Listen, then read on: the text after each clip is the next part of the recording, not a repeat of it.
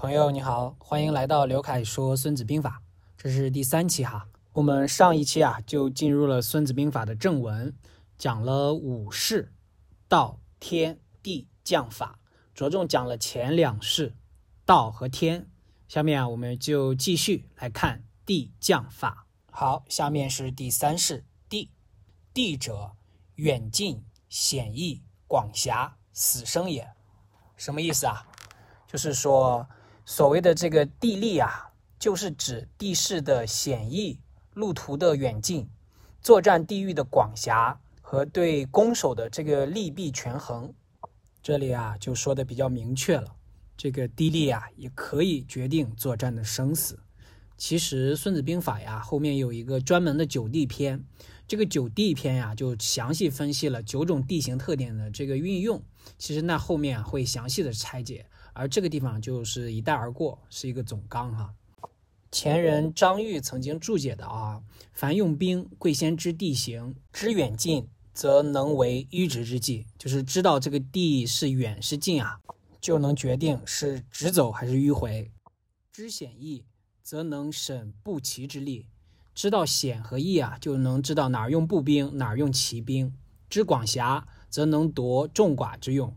知道了广和狭呀，就能知道哪里去展开兵力，哪里可以一夫当关，扼住咽喉。知死生，则能识战散之势也。一般呀，置之死地，则士兵必战；置之生地啊，则容易逃散。这个也是有规律的啊。其实放眼到我们国家的近代史啊，有一位解放军的将领，他呢非常善于作战，叫粟裕，不知道有没有听说过你？大家啊都非常佩服他。说啊，经常说他打的是一种神仙仗，总是从天而降。他其实靠什么打呢？一靠地图，二就是靠行军。地图呢，就是对地形啊，他是非常滚瓜烂熟的。打仗前的那种战区的地图，他基本上是烂熟于心了。第二个呢，就是行军。行军打仗，我们都这样说啊，其实行军就是战斗的一部分，甚至比交火战斗更加重要。很多人认为啊，只有开火了、开炮了，这才算打起来了。实际上，开炮的时候胜负基本上已经定了。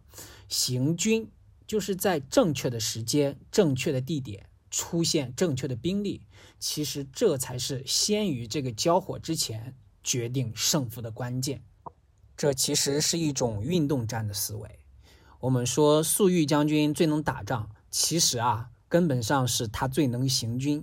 说他最能行军呢，就是他在地形上，哎，这个地利上下功夫啊，比谁都深都透。当初一个淮海战役啊，他的部队在战区穿来插去，行军啊，必定是无人之境，交火也必定是有利的地形、优势的兵力。靠这个地形和行军这两个法宝，他能把一支部队啊当成十支来用。哎，他的战道总是像这个庖丁解牛一样游刃有余、神出鬼没、从天而降，所以大家都非常称赞他，说是他在打这个神仙仗，其实是他对地形和行军非常烂熟于心。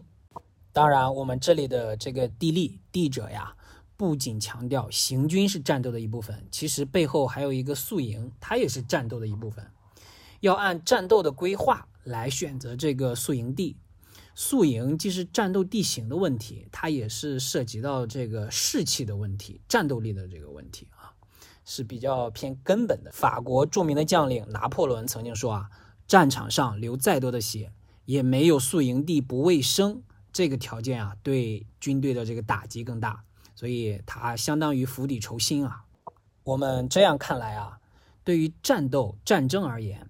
交火开打呀，其实是最后见分晓的那一步，主要的功夫啊，全在战场以外，也是我们文学中说的功夫在诗外，不是说最后决战的那一刻是真正的决定的力量，而是背后的功夫啊。都说十年磨一剑啊，其实就是强调你的背后要下足功夫，才能成为高手。这个啊，也可以映射到我们的工作和生活中。好，到这里啊。第三式地就讲完了，我们继续看第四式将。将者，智、信、仁、勇、严也。什么意思啊？就是所谓的这个将道呀，就是说将帅要足智多谋，赏罚有信，爱抚士卒，勇敢坚毅，严于律己。哎，这是最对这个智信仁勇严的最直白的解读啊！这是孙子对将的一种人格的排序。这五个啊，智信仁勇严，把智排在了第一位，而勇呢排在了第四位。其实孙子呀强调智将而非勇将，因为孙子的价值观是先胜后战，你还记得吗？是不战而屈人之兵，首先要强调用智，先不要这么冲动，这么有勇无谋哈，要先用智来布局。当然，人们经常说智勇双全，智勇双全。孙子呢，在智勇之间又加上了信仁言，这个怎么解呢？我们一一来看。第一个，什么是智？关于智的解读啊，这些注解的大家纷纷有各自的意见。我们先看啊。杜牧说：“啊，先王之道，以人为首，兵家者流，用智为先。”意思是说啊，智能识权变，能识变通。然后申包胥也说啊：“不治则不能知民之急，无以权夺天下之众寡。了解自己的力量的极限，来权衡天下的大事，谋计于这个庙堂，变通于战场，全部都要靠智。但是呢，这里也不能全靠智。”智信仁勇言这五点啊，要一应俱全。但是这五点智信仁勇言也不是简单的排序，也不是独立的存在。我们必须五德兼备。为什么这么讲啊？其实我们后人也有注解。贾林曾经注解说：“专任智则贼，偏失仁则懦，固守信则愚，恃勇力则暴。”令过严则惨，五者兼备，各适其用，则可为将帅。哎，他就强调呀，每一个点不能过于重视，不结合其他的点，要不然就会贼懦于暴残了。梅尧臣也说啊，智能发谋，信能赏罚，仁能负重，勇能果断，言能立威。王羲也说，仁者先见而不惑，能谋虑，通权变也；信者。号令一也，仁者会辅策隐，得人心也；勇者循义不惧，能果义也；言者以威严肃众心也。五者相须，缺一不可。这个后人啊，也都是要强调这些五个道理都要一应俱全。这呀，就是各家对智、信、仁、勇、严五者兼备的一个注解。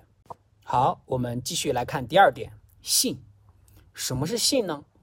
杜牧曾经注解说啊，信者使人不惑于行赏也。这里他就强调信呢，就是赏罚分明，每个人都非常的清楚，犯什么错受什么刑，立什么功受什么赏，也就是因果报应嘛。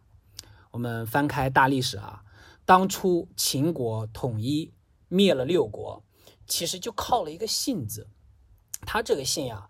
不是对六国之信，而是呢对秦人、秦军之信，也就对内的这个信，完全以军功来封爵。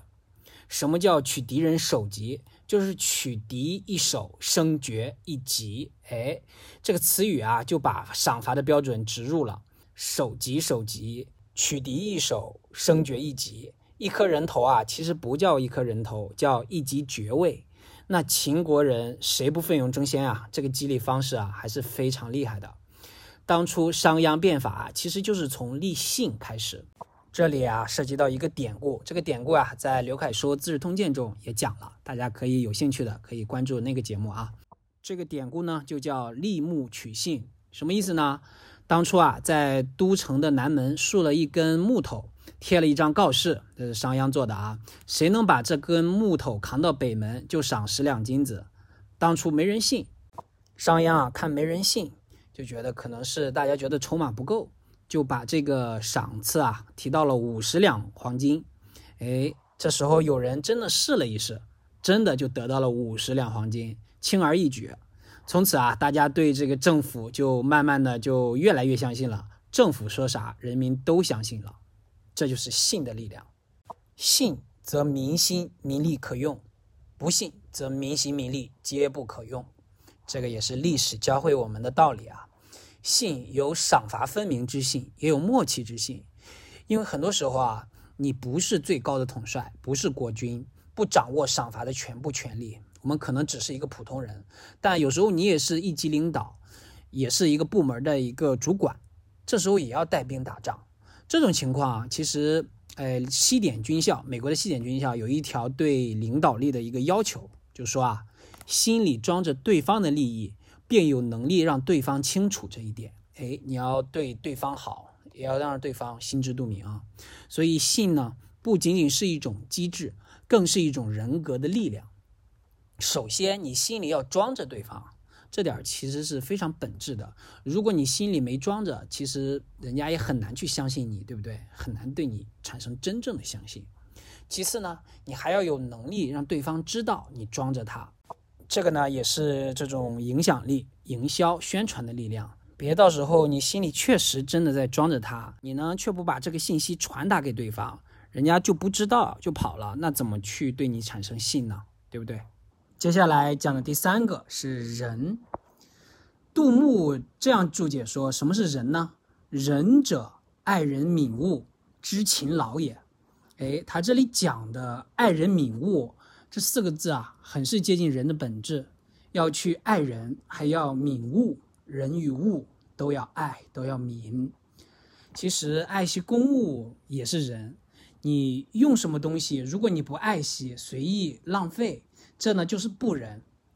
比如你在工作中啊，在办公室，你最后一个离开办公室，你不去关电脑，不关空调，甚至忘了关灯，让这个电白白浪费了，这就不是悯物，就不仁了。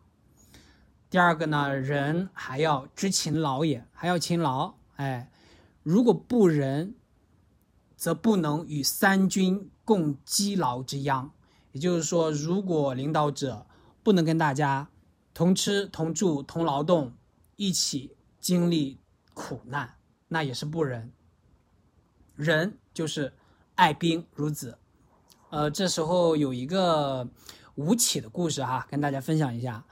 呃，很多听众应该也了解啊，说一个士兵啊长长疮了，化脓了，因为一个这个病故，呃，这时候吴起啊就埋下头，用嘴给他吸出来，把毒素吸出来。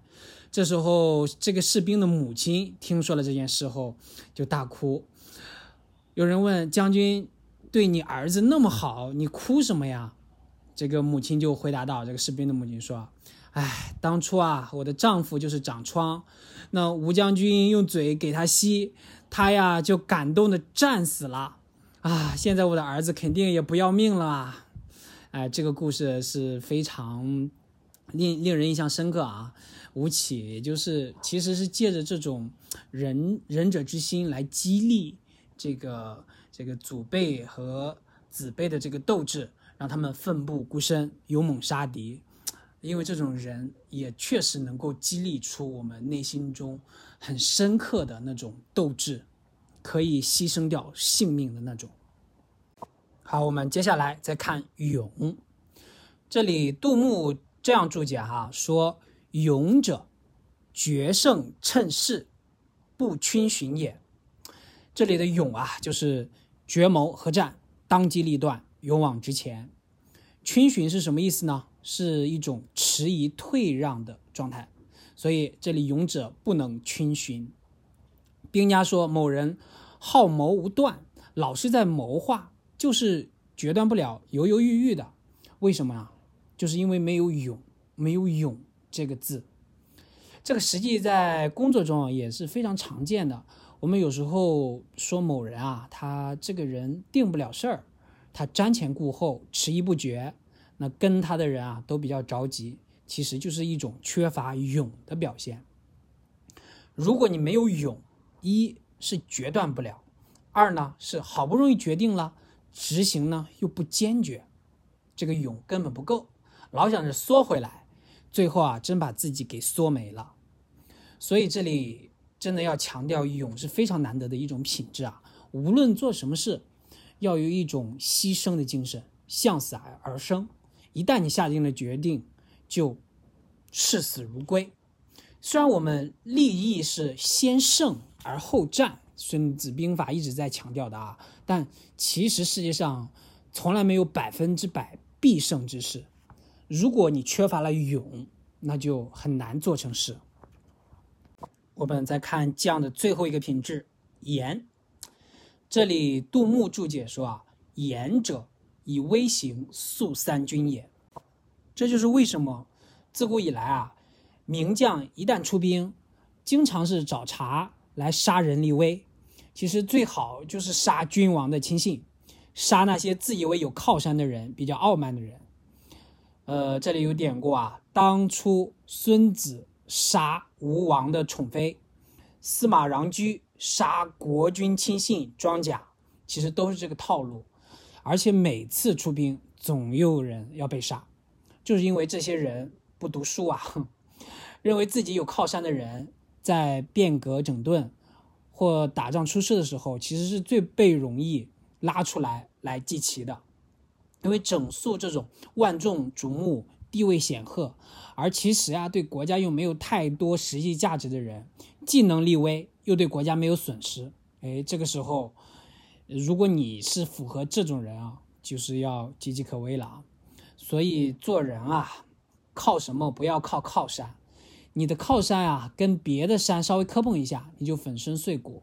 一旦你的靠山没了，你也基本上就没了。你以为你是山的一部分，但其实一阵风就会把你刮下山崖。如果你的靠山倒了，更可怕，靠在那山上的人就完全被活埋。这个也是，其实，在遥远救世主。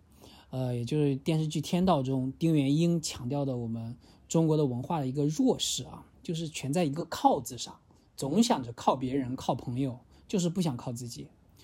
所以啊，君子行中道，靠自己的独立人格、独立价值安身立命，遵纪守法、直指。如果你一直有一种找靠山的这种心态，其实是陷入了一种小人之心的心态了。所以等待你的只能是小人的命了！好，到这里啊，我们将者的智、信、仁、勇、严五个品质就一一拆解完了啊。智、信、仁、勇、严，哎，这五个字啊，说起来容易，但做起来是非常难的。那应该怎么办呢？我们在这里分享一个曾国藩的一个解读啊。曾国藩。其实是出生于一种书香门第啊，是书生带兵。他呢就每天翻阅这个我们拆解的这个《孙子兵法》，用智、信、仁、勇、严这五个品质，将的品质啊，对照自己。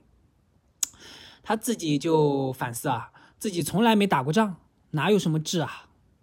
仁和信能凑合，勇呢，自己倒也不贪生怕死。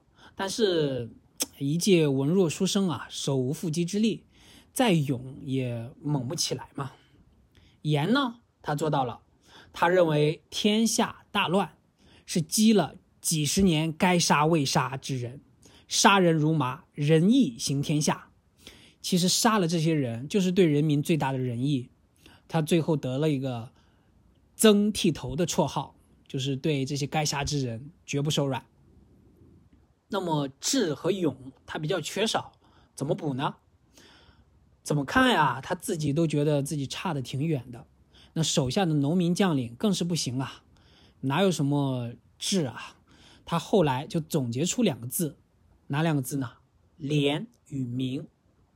廉就是廉洁的廉，明就是光明的明啊。孙子兵法这里的将道是智、信、仁、勇、严。而曾国藩呢，加了“廉”与“明”二字，廉明。他说啊，士兵对将领是否足智多谋、能征善战，其实是没法要求的。但是，人人啊，本质上都在盯着自己的利益啊。对将官在银钱上是否干净，对下属保举提拔是否公平，哎，这就十分在意，因为他切，他关系到自己的切身利益，对不对？你不贪钱。他就服你，哎，廉，这就是对，嗯，一种公开透明的账目的一种做法，清廉才能服众。如果你这个军队腐败了，其实下属是看在眼里的，根本打不了仗。如果你自己清正廉明了，但是对下属呢小款小赏，又能常常放宽，哎，给他们一些呃小的好处，嗯，他们能够得到一点好处啊，这时候他就暗暗的服你了，也愿意跟你。明怎么讲呢？啊，光明的明，其实啊就是要把下属的表现啊一一看明。这时候其实也是一种智的表现啊。临阵之际，应该派谁来冲锋陷阵？派谁来随后出事？派谁来拼死阻击？又派谁来见危先避？这些啊，你必须掌握在心中，心知肚明，看明记清。在平时啊，每个人办事的一个特点，一个勤惰虚实的一个情况，你也要逐细考核。你这样呢，奖罚就能及时、准确而恰当。其实呢，作为将领，是否身先士卒啊，倒在其次，因为你往往是在后面指挥啊。嗯，大将一般不会轻易出马嘛，对不对？不是在前面冲杀的。其实最重要的，甚至也不是计谋是否高超，指挥是否若定，而是什么？分配公平，谁有什么功劳，你都记清楚。谁有什么该罚的地方，一定要量刑赏罚。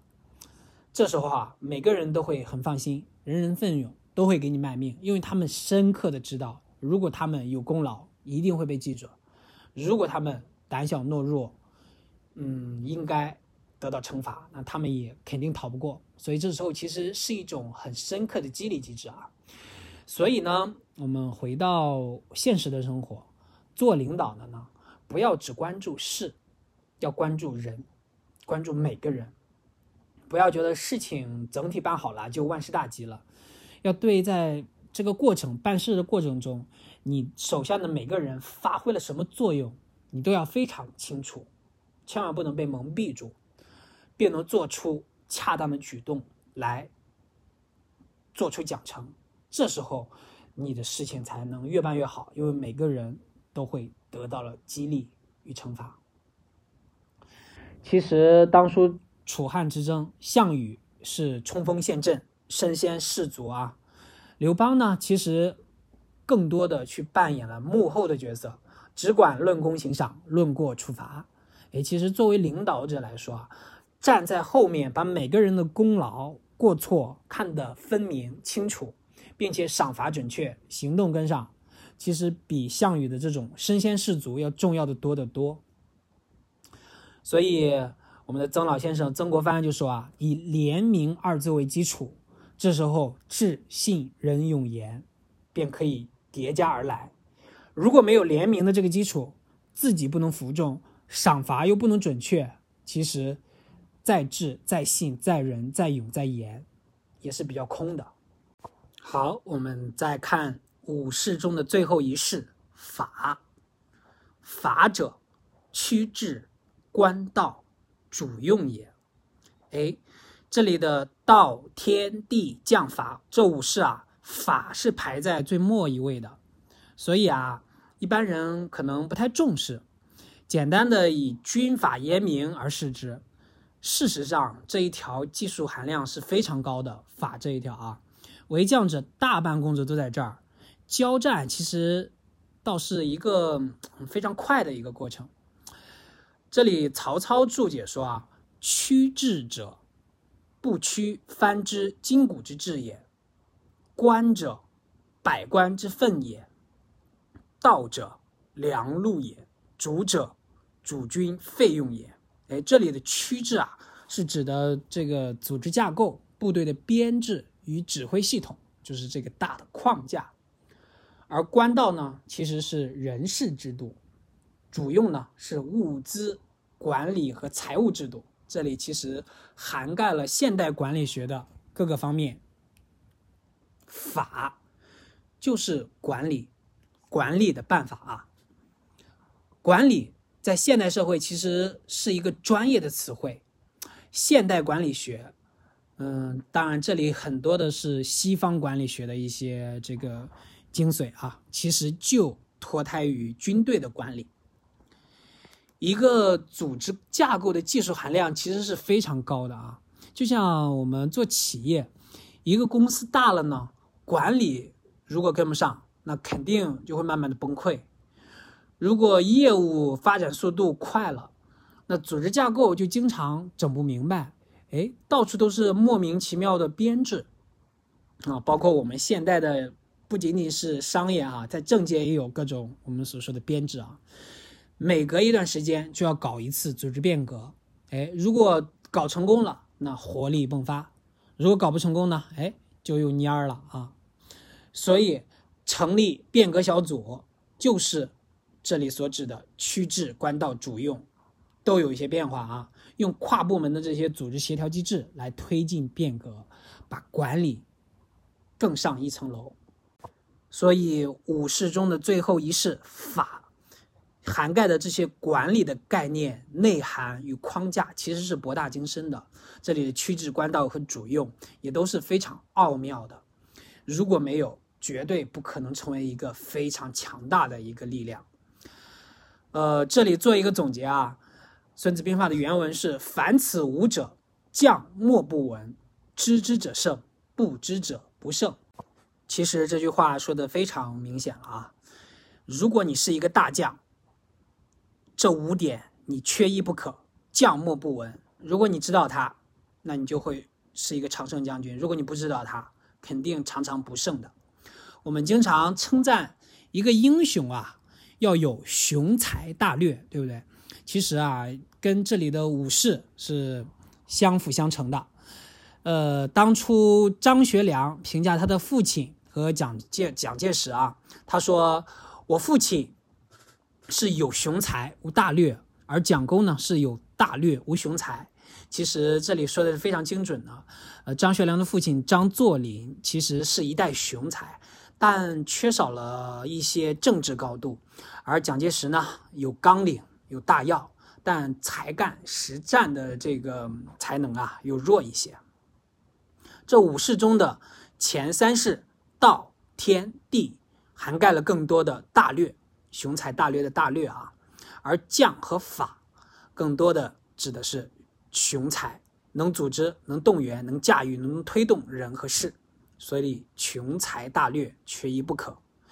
我们看当今社会的这些成功的企业家呀。其实大多数，或者说绝大多数都是雄才和大略兼备的，而雄才呢，其实实际上比大略啊会重要一些，因为大略这时候你可以请一些呃谋士，呃或者咨询专家，可以问别人，可以请顾问，对不对？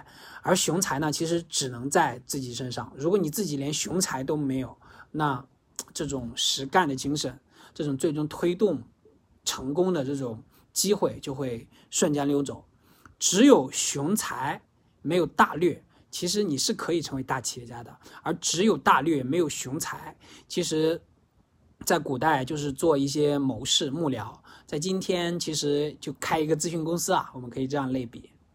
其实历代的这些明君开国者啊，都是雄才的君主和大略的谋士，黄金搭档。比如我们所熟悉的刘邦。与萧何，哎，这时候刘邦就有这个雄才，而萧何就有大略啊。刘备与诸葛亮也是非常典型的啊。诸葛亮作为谋士，他的这种大略还是非常英明的，而刘备呢，还有有一种实干的精神。还有我们熟知的朱元璋与刘伯温，哎，这都是嗯谋士加这个雄才君主的一个黄金搭档，他们也创造了属于他们的历史。好。本期的刘凯说《孙子兵法》就接近尾声了，呃，距离上一次更新啊，过去了很久了啊。因为最近有一些生活的变动、工作的调整，希望下一次啊，我也能尽力的满足我们听众的要求，呃，尽快的更新，带来更有力量、更有味道的、更加实用的《孙子兵法》的解读。欢迎大家继续关注，拜拜。